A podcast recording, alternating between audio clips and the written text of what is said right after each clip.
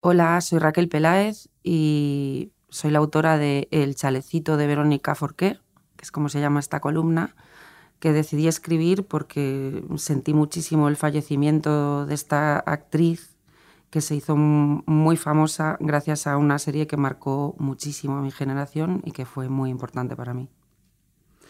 Dice Gloria Steinem en La verdad te hará libre, pero antes te cabreará, un librito golosina lleno de frases dignas de cincel, que la verdadera función que cumple la familia es la de obligarnos a relacionarnos con personas que en ninguna otra circunstancia vital habríamos elegido libremente como compañía, e imponernos el complicado ejercicio de aceptar, incluso querer, a los que piensan de forma radicalmente diferente a la nuestra.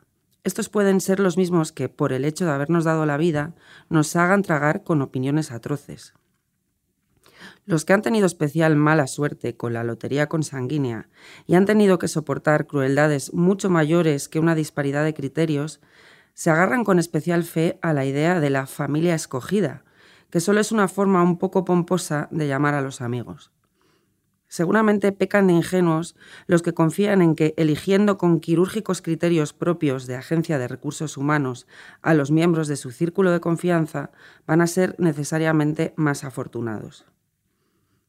Uno tiende a pensar siempre que las familias de los demás son más normales que la propia, sobre todo durante la adolescencia, que es ese momento en el que nos volvemos gatos poliamorosos y buscamos refugio en casas ajenas. En mi caso, la familia a la que iba a refugiarme cuando las cosas en la mía no salían exactamente como yo quería, no era perfecta, como la de los empalagosos Hollister a los que me entregué durante mi niñez, ni absolutamente disfuncional, como la de los Roy de Succession, a cuyas intrigas perversas sucumbo algunas noches de 2021. A mí la familia que me encantaba, porque en realidad era una versión hiperbólica y pop de la mía, era la que habían fundado Pepa y Pepe. Ella, una madre anormalmente excéntrica para los estándares de aquel tiempo. Él, un padre animalista y más bien vagoneta.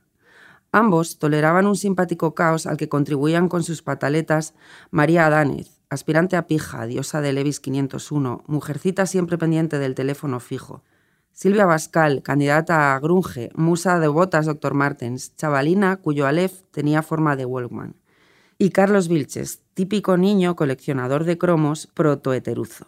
Habitaban todos ellos la que era la verdadera protagonista de la historia, la casa, Pepa y Pepe se mudaron de provincias a Madrid porque encontraron un chollo en una colonia formada por coquetos adosados de estilo neomudéjar, con ladrillos de colores, azulejos con dibujos y miradores de madera soportados por finas columnas de forjado en los que el adorno natural era un loro. Las familias funcionales no, pero la casita de Pepa y Pepe existe en la vida real.